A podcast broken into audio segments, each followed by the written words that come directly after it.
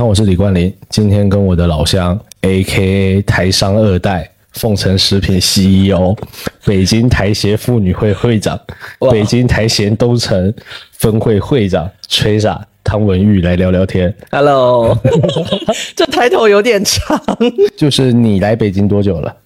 哇，这会步入年龄，其实我有做一些功课啊，就是 好讨厌。二十三年，二十三年了。对对，所以是住二十三年，来了不止二十三年，就真的开始住二十三年，，对这么久了对，哦，那真的暴露年龄。烦讨厌。OK，所以要必须得要二十几年，就是可能 maybe 十年以上才有可能加入这个。其实不是，我觉得是大家都可以加入，这个没有说一个什么年龄限制，主要是，嗯，我做的工作跟我在这里成长，会比较好的去融入这里的这些团体组织。了解了解，对，因为你如果说像刚来的，他根本就不了解，对。他就很难去去融入组织，然后加入组织，然后也不知道这个组织到底要，就像台协，我现在问你台协是做什么的，你能给我回答出来吗？估计你也是回答不出来。不行，我常常把说呃台协、台办，好像他们感觉都好像是一起的，但又好像是独立的。对，对，它不是一个东西。嗯、官方非官方，官方是台办，对台协是非官方。对，它是我们的一个嗯民民间自发组织，然后是有在这个呃叫叫叫叫叫做什么的，我们是有登记的。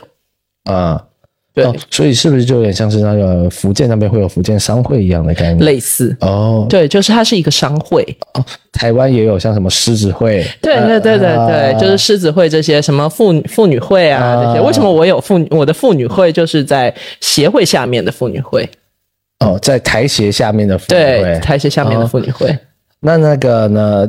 东北东城京台协东城分会哦，这也是属于协会下面的东城分会，no no no no no，。对，好的，那嗯，我觉得我们按照你的 title 来好好聊吧，不然有点睡，因为 title 真的太多了。OK，所以这个台，我们先从台商二代开始聊吧。OK，你你不能偷看我的稿，这我给我自己看的。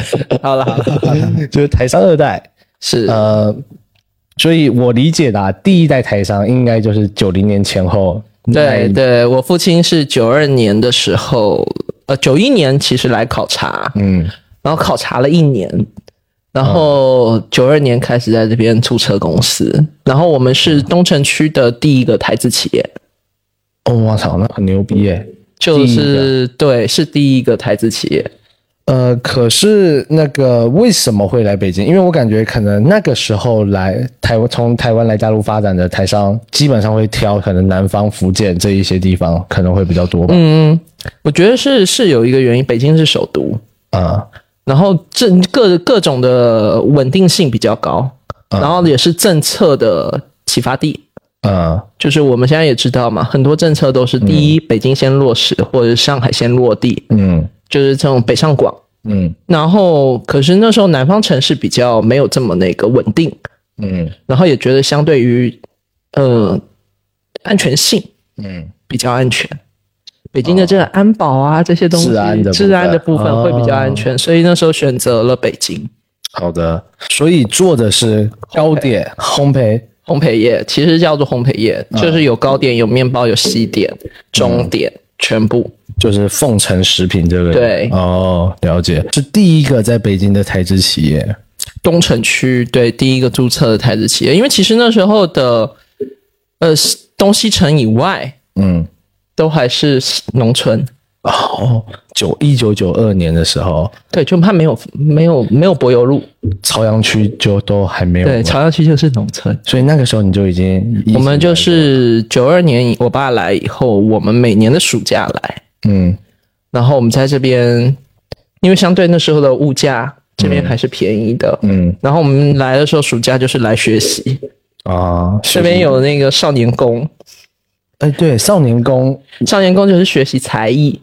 啊。这些班。你知道台湾学个什么呃，我觉得这学钢琴啊，学什么东西都很贵，老师很贵，然后你在这边学就很便宜，所以我爸每年暑假就把我拉过来，然后学画画啊，学什么书法啊，这些东西这边都很便宜。好的，那下一个问题就是，那应该，所以我理解你应该是个富二代。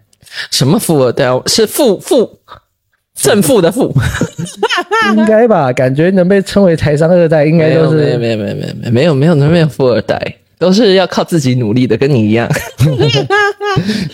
可是我感我感觉就能被称为台商二代，应该是一代一代没有垮掉才能称为对，其实是因为一代没垮掉，所以二才有二代嘛。啊、那九二年来的台商，基本上那个时候那时间段来的所有台商都是带着资金来的。嗯，然后有些企业做大做强了，有些企业就是嗯比较潦草的离场。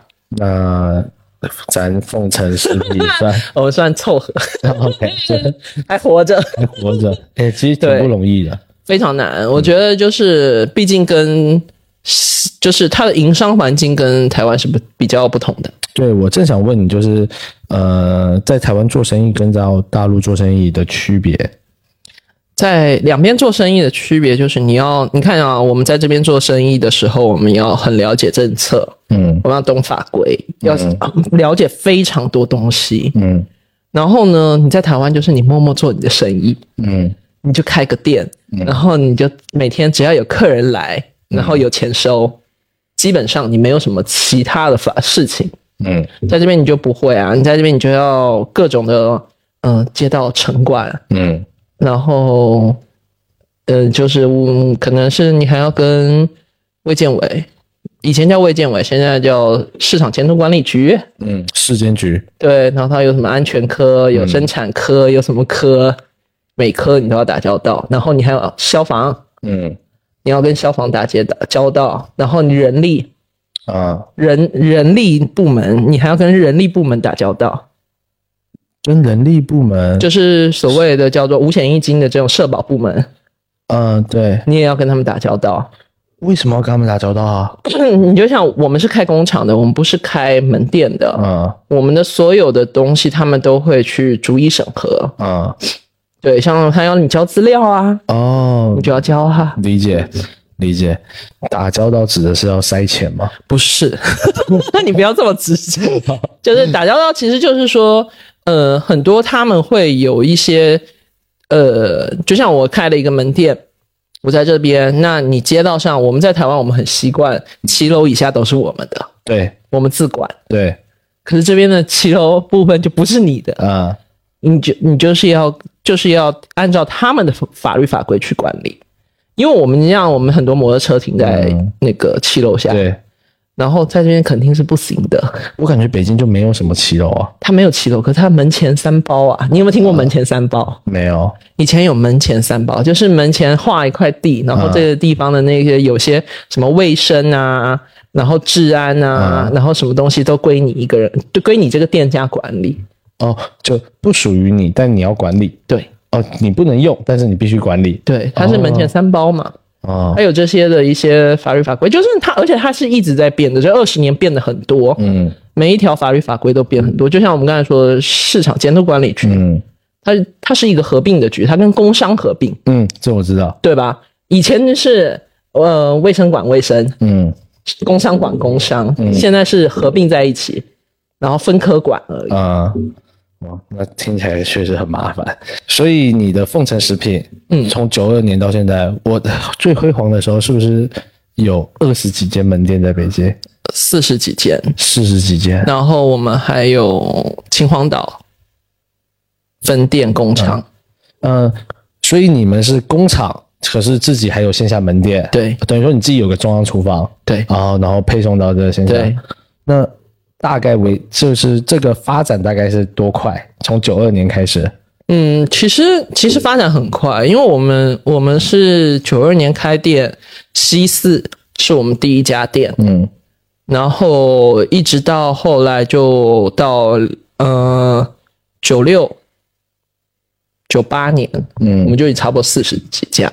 哦，那很快，很快。其实因为那时候高高速发展嘛。嗯，我一直有个问题想问，你说，就是我听我之前的前辈他说，就是以前第一批台商来的时候，说拿着台胞证到银行就随便拿钱，怎么可能？开什么玩笑啊！随便拿钱，就是因为他那个时候说是在鼓励这个呃大家来这个大陆这边创业做生意嘛，所以等于说补贴啊、政策啊那些就特别特别的多。哦，补贴政策是有的，可是你说随便拿钱这件事，去银行 就好比说他我说我现在拿我的台胞证，然后我到银行我说我要开店，然后我要借一百万，哦，那个那个那倒没有，那没有没有没有这样子，只是是有补贴政策，是真的有，那个时候的补贴政策就是税收吗？还是什么呃，都有，都有？对，都有。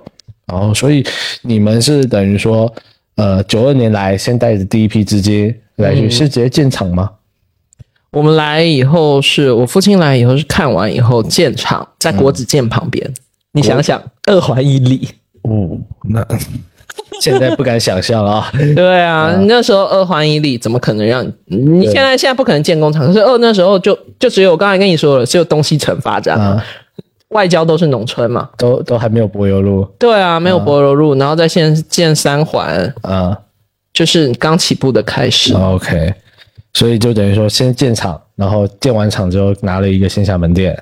对，西四，哦，了解。然后后来慢慢的这个店越来越少。对，因为我们两千年发现啊、门店生意已经不是那么好赚钱了，因为为什么？你的房租在涨。两千年开始，嗯，不是马上零八年要奥运嘛？对对对。然后是门店的那个房租租金涨得嗯非常离谱，就它不是翻倍涨，啊，它的租金是翻十倍涨。可是应该那你们可以涨价啊。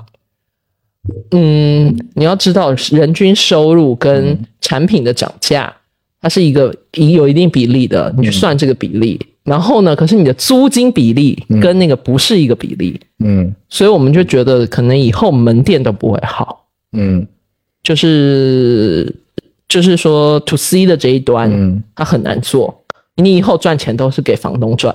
呃，对，确实这个是现在很多，就包含现在的北京也是嘛。对，对。所以我们那时候我们就决定要全部要收了，然后慢慢收，慢慢收门店，嗯。然后保留中央工厂。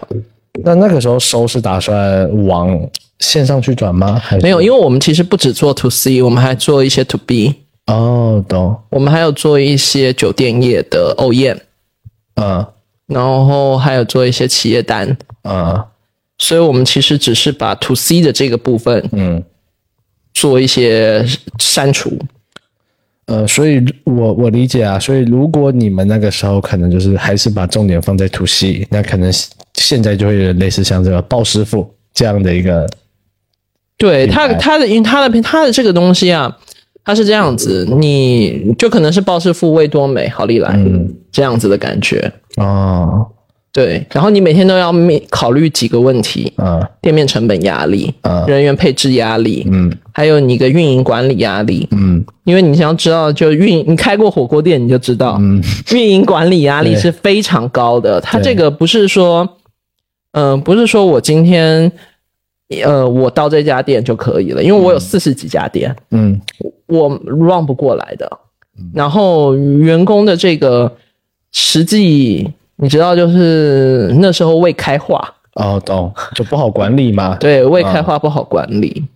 那现在这个还在做吗？做，那现在主要就还是以 to B 为主吗？，对我们做 to B，所以工厂也还在，工厂也还在，还在北京吗？在北京啊，顺义。哦，正常我。们已经搬到那个已经六环外又外了。怎么没有说可能往电商方向去走呢？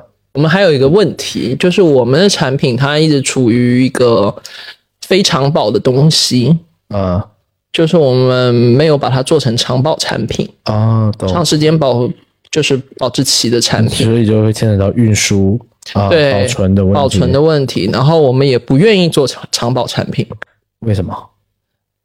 就是觉得吃了不健康。缺少了这个，它就是你要添加太多东西了，我我觉得我看到那个配料表我都不想吃，OK 理解。所以我们觉得其实 to C 中央工厂嗯会很好抓。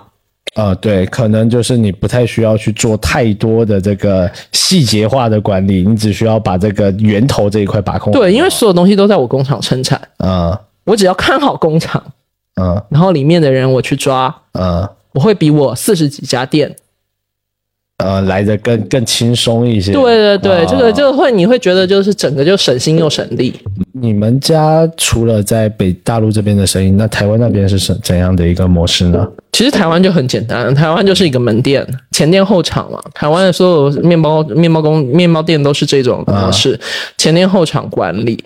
然后我们因为我们是老店，嗯，开在台北市，我才我知道，在建中旁边。对，所以就是老店嘛。然后老店它有它自己自己固定的模式，所以经营上面就比较简单一点点。所以在台湾没有没有开很多间吗？我们原本开很多间，可是因为你知道，还是这边你你为什么过来北京？就是因为大陆市场还是比较好，哦然后所以我们就是整体的，就是搬过来，然后留到这边，嗯、在那边就留了一家店。嗯我以前也在外面上班，我大学的时候在微软，啊、你大学是在北京读的？对我在北京读，我在微软上班，后来我去了 Nokia，啊、都然后就是都在外面上班，然后后来是真的是就很自由，在外面觉得就是时薪又高，啊、你就整个你算起来，我你想我大学大三的时候，我的月薪已经三万多了，人民币吗？对，这么高？那是哪一年的事？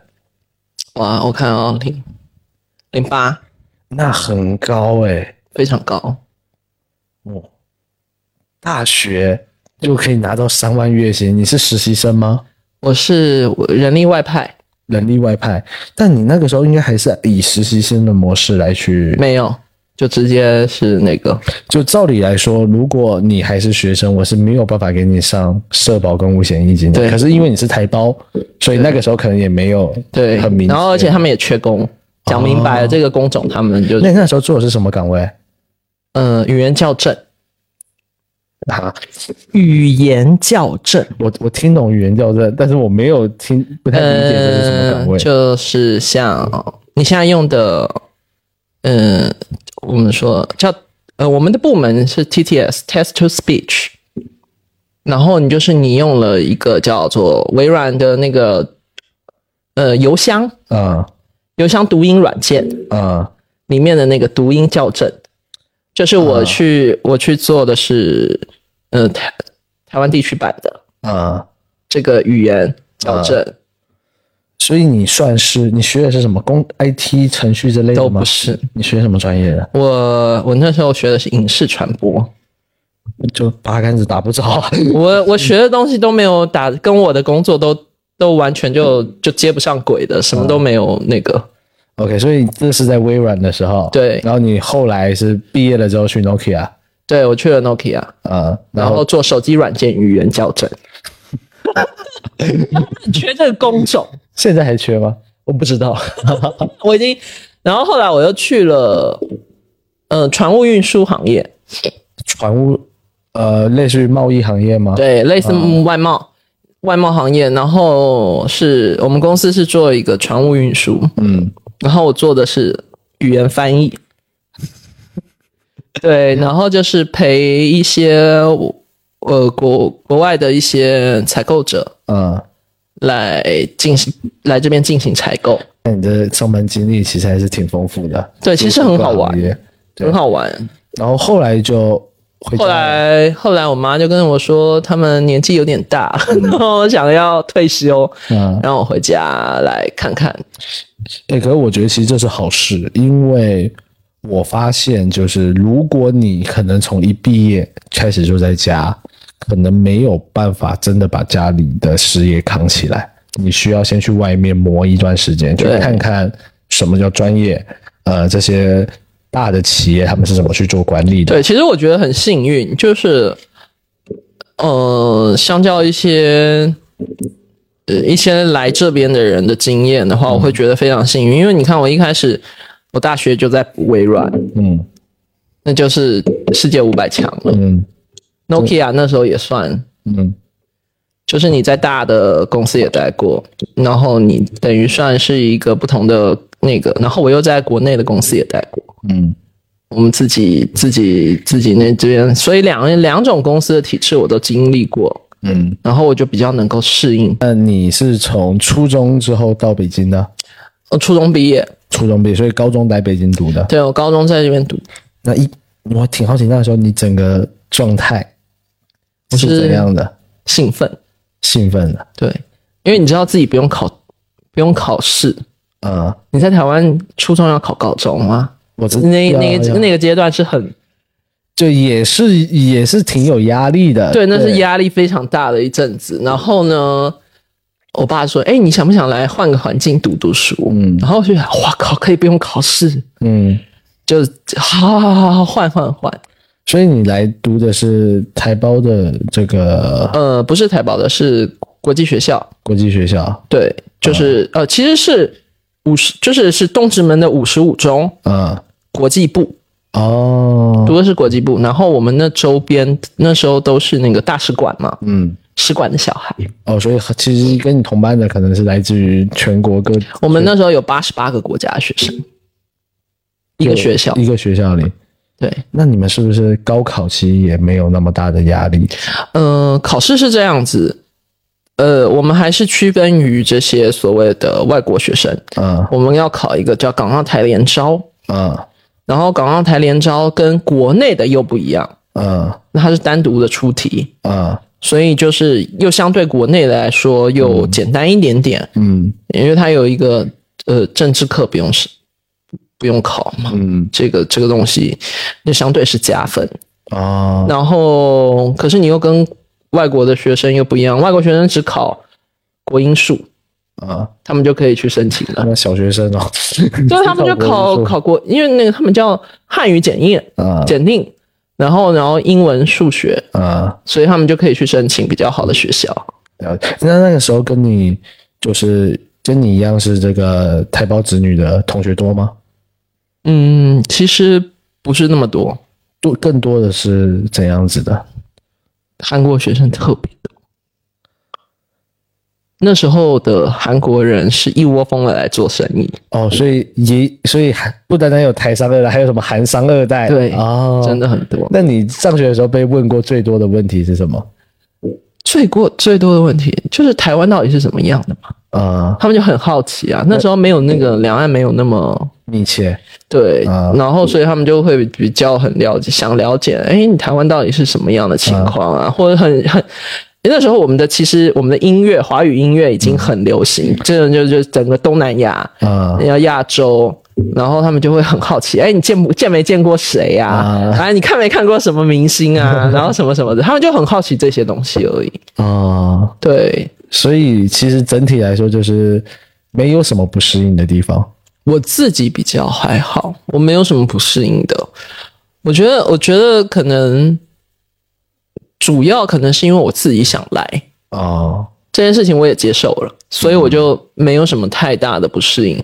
只是你刚来的时候，你肯定有一些课业上的不一样，嗯然后你要自己去调整，就是因为他们像他们讲的很多东西跟我们的那个语词不一样，嗯然后还有那个拼音不一样，嗯，简繁体对这些东西，那都那也没有人能帮你啊。你现在能很流畅的写出简体字吗？对啊，我现在繁体字搞不好也快忘光了，那你现在打字还用注音还是用拼音？拼音，都用拼音啊！我现在都用拼音。我操，那你这算是真的完全就已经就很很很 local 了。对，其实其实就是觉得我有时候都要思考一下繁体字到底怎么写。对，就是你已经已经已经完全就是在这边学习这些东西，有一点时间长了，然后你又觉得它比较好好用。嗯，那那个你在你在北京有谈恋爱吗？有啊 哎，就这样。，so what？你现不是我我应该这样问，就是你现在是单现在身吗？是单身。我老被问一个问题，就是反正人家就会说，哎，你们台湾女生很可爱，说话很嗲这些的。然后我我个人我就觉得，其实就 so what，就可能我习惯了，但没什么这样子。但我好像很少听到有人问台湾女生，就是说，哎，台湾男生跟大陆男生的这个区别在哪里？哦，这个，嗯，可是你从高中就来了，那你初中有在谈恋爱吗？这是这是真心话大冒险吗？等下全爆出去了。就是我觉得，我觉得两边的男生是不能说是台湾男生或者是大陆男生的区别，我觉得应该是说北方跟南方的区别。嗯，我也觉我我感觉是这样，因为呃，我我后来到福建之后，我发现就很近嘛。很近，真的很近。对啊，对对啊，，你不说我不说我是台湾人或是怎样子，就是我感觉就是我们都会一样，甚至连对。闽南语方言其实都一样。对，其实我觉得是南南北方的个性，啊。北方的人就很随随意，啊。然后我们叫大气，讲好听叫大气。啊。然后南方很多是，就是你看女孩子会说南方的小家碧玉，嗯对吧？其实南方还男生也是有一点点这种，就是宜家，啊，对就是宜家，我们就叫宜家。，IKEA 吗？对，因为北方的男生都比较豪迈啊，这种、他思想上可能没有那么多的东西，啊，他可能就会觉得就这样。所以所以你是比较偏北方男生还是南方男生？其实我没有没有说偏哪边的男生，啊我觉得我觉得还是要个性。啊要合，OK，因为我自己大大咧咧的，嗯，然后我就觉得，我如果找一个什么都管我的，我可能会疯掉。其实你挺做自己的。对我就是我就是喜欢做自己，所以有时候领导也会说我，领导指的是？嗯，就是那些领导。哦，OK，那那那你家里现在没有在催你吗？没有。没有。我爸希望我们不要结婚，，Why？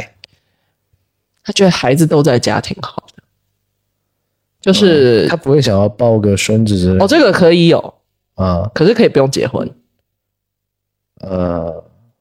就是他有跟我们说你，我爸我妈他们就是说，哎，你可以先生，啊，OK OK，理解。那我觉得这其实挺好的。对，因为他觉得结婚不是一个那你有在做这计划吗？有是打算是可以试管还是怎样？台台湾这个很方便，啊哦，所以哦，理解理解。对啊，哎，那如果说你生的话，你会希望他拿台湾身份还是拿大陆身份？现阶段会希望是拿台湾人，哦，因为你我们的护照还是比较好用一些的，对确实挺方便的。对，对，那那个，那你会让他在北京长大吗？哦，我会觉得可以，啊，我可以，我觉得他两边都需要适应，就是他有一个阶段，嗯。就是嗯，小学阶段可以很快乐，嗯。你可以在台湾读，嗯。然后初中阶段我觉得就可以来这边，嗯。就是嗯、呃上国际学校也好啊，不管上什么样的学校，我觉得都可以尝试，因为我其实我自己就是这么尝试的，嗯，然后我觉得这是一个经验，我最近也在思考这个问题。你说台湾好不好？我觉得好，但我实话说，我觉得台湾也是个鬼岛，就是你很难想象到你在初中的时候，校门口会有那些不良少年问你要不要去参加什么帮派组织之类的这种事情。对对，就是我就感觉就是我如果说我有小孩，我也会让他可能在台湾长大，maybe 一直到初中，最多到初中，这是他的高中阶段，可能我会想要把他送到呃，不管是国外或者是送到大陆，对吧？来这边读，因为我感觉就是台湾确实就是他的那个文化，就导致就是你你在一个未成年人的状态里，很容易走偏的一个状态。对他没有，他没有。如果你说你的父母很忙，没有时间管你的时候，这件事情就会很麻烦。对，真的很麻烦。对，然后在这边是相对来说比较单纯。嗯，很单纯。我觉得这边的孩学生的生活，然后包含整个社会的这个，当然也有不单纯的地方，但他不会那么放在阳光下。对让大家对看到对，他其实是这样子的，嗯所以我自己觉得说，我也很感谢我父母给我了选择。嗯就是我当初当初我小学的时候是在家周边读的嘛，我们就都是这样。就近嘛。然后初中的时候，我妈感觉我就已经要变太妹了，啊、就那个有那个就是没还没抽烟，就是有那个迹象了，已经开始就六年级就开始要跑偏的迹象。嗯我妈就觉得我不能在家周边再继续读初中，嗯所以我妈就给我送了一个女校，啊，去读了一个私立学校，然后就是封闭式管理的，对摆摆正你的所有东西，嗯然后你就是觉得那是又又是另外一个新世界，另外一扇大门。那你弟弟妹妹也是很早就来了吗？对，就跟我同一年来的。那他们应该是在这读的小学跟初中。我妹来读初中，我弟来读幼儿园。哦，那你弟还适应吗？我弟适应的非常好，真的吗？对他没有那种不适应的时候。哦，那可那就哦，可能确实因为是幼儿园，所以来他还小，所以等于说他就很定型。那他他讲话有北京腔吗？北京腔，讲话是北京腔。对，他是一个非常，就是跟我们是完全是，就你一看就是不是不是不是一个一个一个地区的人。啊，好好好好哦，哎，那所以他们现在都在干嘛？我妹现在在当老师，那你弟呢？我弟现在是一个给我打杂的。哦，他也在家里他之前原本在外面上班，然后疫情三年，我们其实就觉得可能就是外面也没有那么好，哦。所以他现在在家里面上班。那我们来聊聊你的其他 title 吧。北京台协妇女会会长跟 北京台协东城分会会长这两个 title 感觉就哎挺牛逼的。其实没，我其实没有觉得牛逼，真的。哎，那我很好奇，就是呃，首先台办跟台协他们到底都在，他们是不一样的组织，对啊那他们分别的这个内容分别是什么呢？呃，北京台资企业协会，它是一个自成的就民间组织，是一个协会，协会组织就台资企业嘛，所以是台资企业组组成的。台办呢是呃台湾台湾人民办公室，就是台湾、台湾事事务。关于台胞的相对的事务，嗯，我不知道这样解释对不对，就是台胞的所有相应事务，嗯，都是由台办来帮助解决，嗯。对，所以就台办。那台办又有，嗯，我们最常听到国台办啊、市台办啊、区台办，啊，就是各阶级。所以呃，区台办、市台办很好理解，就是讲白就是管辖嘛，对，对管辖范围。那国台办它更多的是更大的层面的事情啊。OK，那呃，那台协呢？台协它都是在干嘛用的？台协其实是呃企业协会、企业自发性的组织，嗯，然后希望通过这个协会呢，给台胞台商，嗯，它应该说是台商吧，呃，就是有一些信息上、information 上面的一个流通，然后更快的，就是得到这些 get 到这些资讯，嗯，然后让他更好的在这边成长，然后或者是台协也有一部分是，呃，跟台办这边联系比较密切，哦，所以等于说，好比我是呃台胞在北京工作，那我可能我不能直接去跟台办达成一个联系，那中间这个桥梁可能就是透过台协。对，如果说有一些台胞，呃，他可能不知道，就刚来，他也不知道有台办这个组织，嗯，就他，你你你知道区里也有台办吗？你有用过这个资源吗？没有。对，然后你可是你在地方上，你碰到了问题，你应该找谁？其实就是找台办。我应该会找你。好，OK，也不是不行，可以的。对，其实他就是要找台办，然后台办会台办台办就是呃帮助台胞呃处理台胞在在这边生活的一些事情，嗯。然后就包括像呃之前打疫苗，嗯。然后台办就会组织大家，嗯。因为我们的那个证件的问题嘛，嗯。然后呢，还有就是，如果哪些台胞在这边有一些问题，嗯。然后台办也要相应的去呃帮助。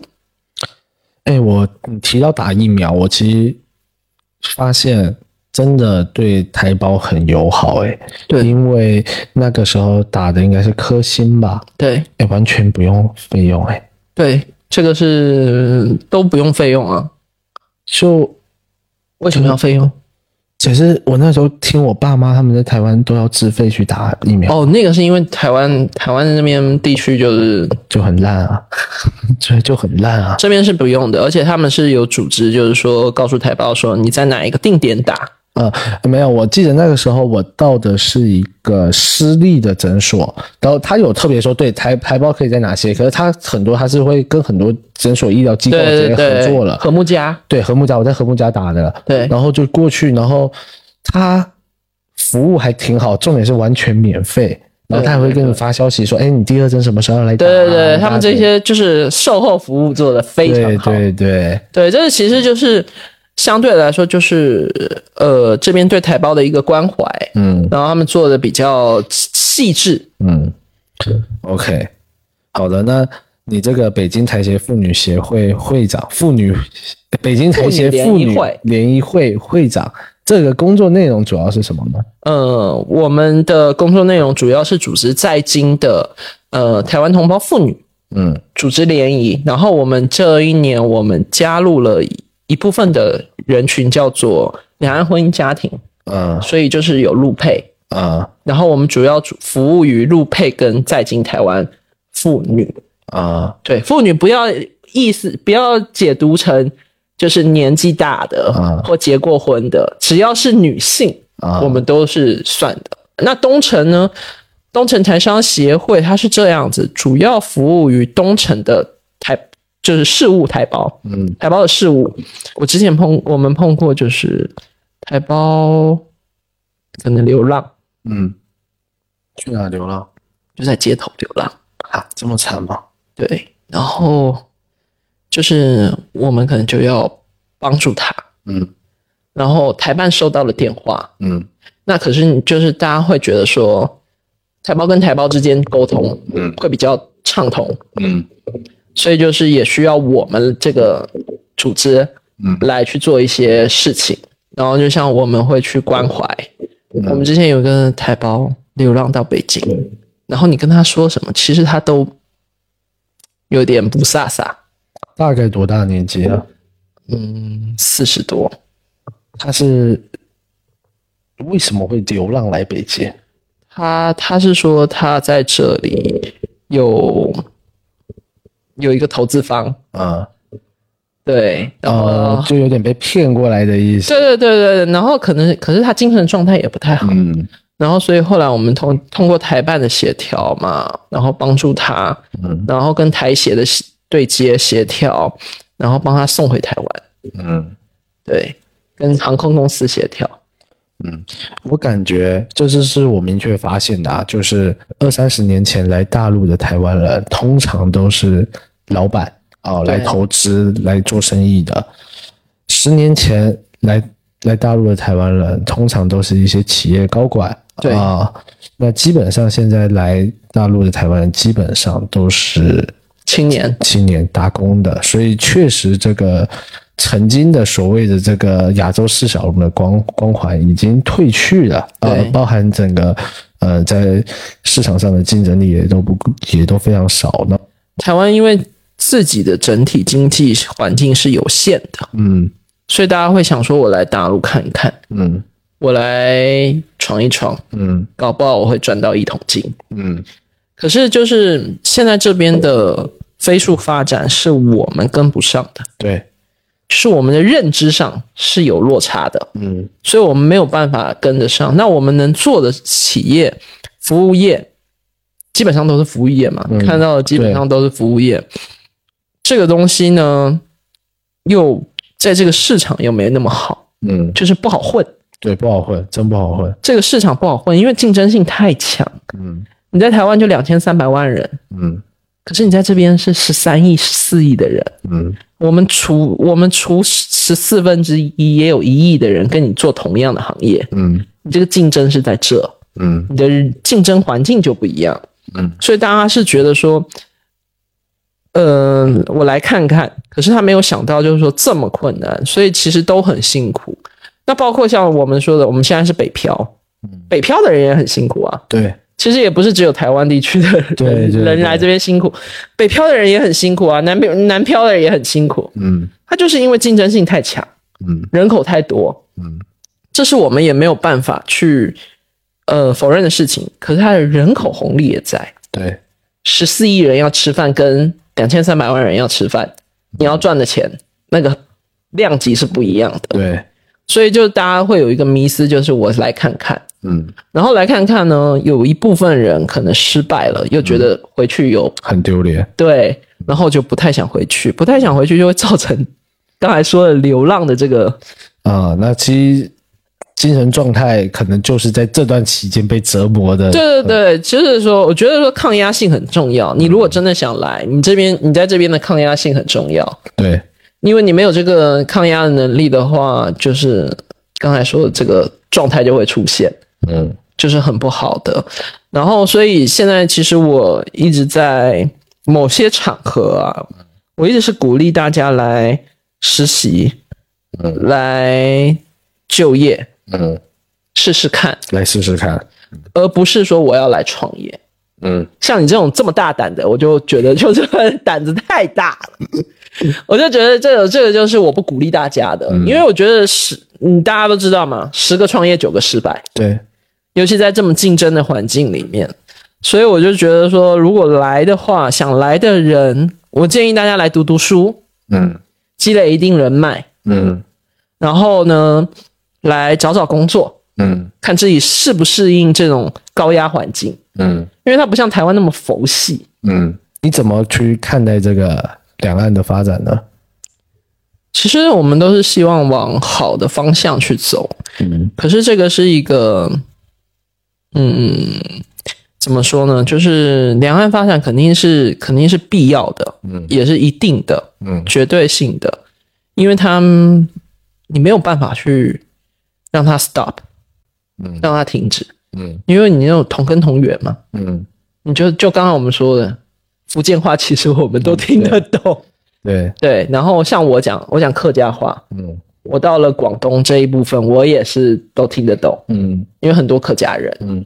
我们自己家祖籍就是广东的，哎，那你现在广东那边还有亲戚吗？有啊，哦我们每年还要扫墓，哦，我亲戚呃，我祖籍是江苏的，然后现在我亲戚他们，我大伯、大妈、堂姐他们都是在上海的。哦，对，对，所以你就知道这个这个东西你是避不开的，绕不开，因为你同根同源，嗯，但是其实也有一部分在台湾，他们不能说是土生土长，而是说他们可能要追溯到对，更早之前就已经我们家就是两百年前，呃，就是他可能都断了联系这一些，他们可能都不会有我们这样子的一个算是思维吧，或者是这些，就导致说真的有些东西它分裂的很严重。它它其实是这样子，就是家里面的传承的这个问题，因为我们其实也是算是两百年前唐山过台湾这一块的这个、这部分，可是我的爷爷他们就会有一个很很明确的，就是呃，我就是从大陆来的，嗯。那我要去找我的祖先，嗯。所以我们才会知道啊，我我的老家原来在台广东，嗯。原来在梅县，然后我们家是属于嗯汤氏族谱里面的中山堂。嗯。我们会有很明细的这些东西，嗯。然后他会告诉你，就是我们这个他找到亲戚以后，然后就亲，我们就开始就是我们有修祠祠堂，嗯。就是给大家当地捐助一些钱，然后我们就是开始就是有联系，把这个联系再找回来，嗯。然后慢慢的就是你的认同感会更高，嗯这其实是家里面的事情。嗯。可是如果现在的孩子是家里面本来就断了这个东西，所以他没有认同感，嗯。他没有这个这个观念，然后也不像我们以前读的地理历史，嗯。我们还要背这里的那个什么省什么省对。产什么东西，嗯。对它的简称是什么？但是台湾现在已经就没有了。那你你如果说能能再恢复这一段的，其实就是两岸交流。所以你说它能断吗？它不可能断。我觉得台湾还有一个很大的一个问题，就是台湾的媒体是真的很夸张的。当人家知道你是台湾人的时候，他说：“哎，你们台湾人是不是都觉得大陆人吃不起茶叶蛋？”就我，你有遇到过这种事吗？就我，我其实我就我就觉得，就这讲白就是，首先台湾的媒体他妈在那边胡说八道，对然后然后传到大陆这边来，然后又被放大。对对吧？我觉得这就就是始作俑者，不就是媒体嘛？那些什么呃，台湾那些什么政政论节目啊，这种东西啊。它其实就是你说的流量跟眼球嘛。我还有最后两个问题，你说好，就是你认为五年后的你应该在干嘛？退休？这么快吗？四十岁了不退休？你看不出来，是不是？谢谢。退休，五年后梦想是退休。那你觉得你还会在会会会就是一直在做，就是帮助台胞还有北京台办的这些工作了吗？我觉得只要我我体力精力没有问题，我也肯定要做啊。因为我觉得，因为我觉得就是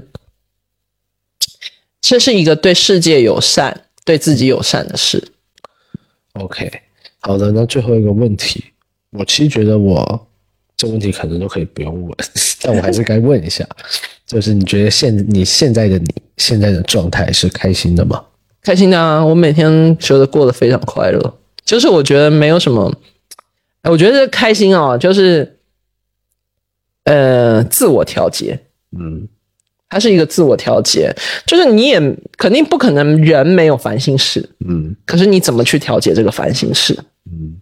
然后每天也没什么太太大的问题压力，然后而且就是可能工作稍微有时候有点烦躁，可是要自己调节。然后你在生活上要知足，我觉得人是要知足的。我就一直觉得，就是知足这件事情，就真的能达到长乐。好的，那今天很高兴我们这个跟缺傻聊了这么多，谢谢。我们今天就到这里，OK，谢谢，好嘞，拜拜拜。拜拜